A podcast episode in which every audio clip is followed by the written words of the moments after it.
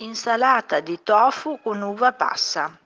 Mezza tazza di uvetta passa, mezza tazza, tazza di gherigli di noce, 200 g di tofu fresco, un cucchiaio di vino bianco secco, un cucchiaio di miso, preferibilmente accio miso, 2 cucchiai di tain, 150 g di carote, 4 foglie di lattuga.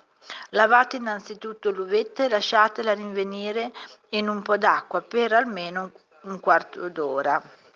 Nel frattempo abbrustolite leggermente i gherigli di noce.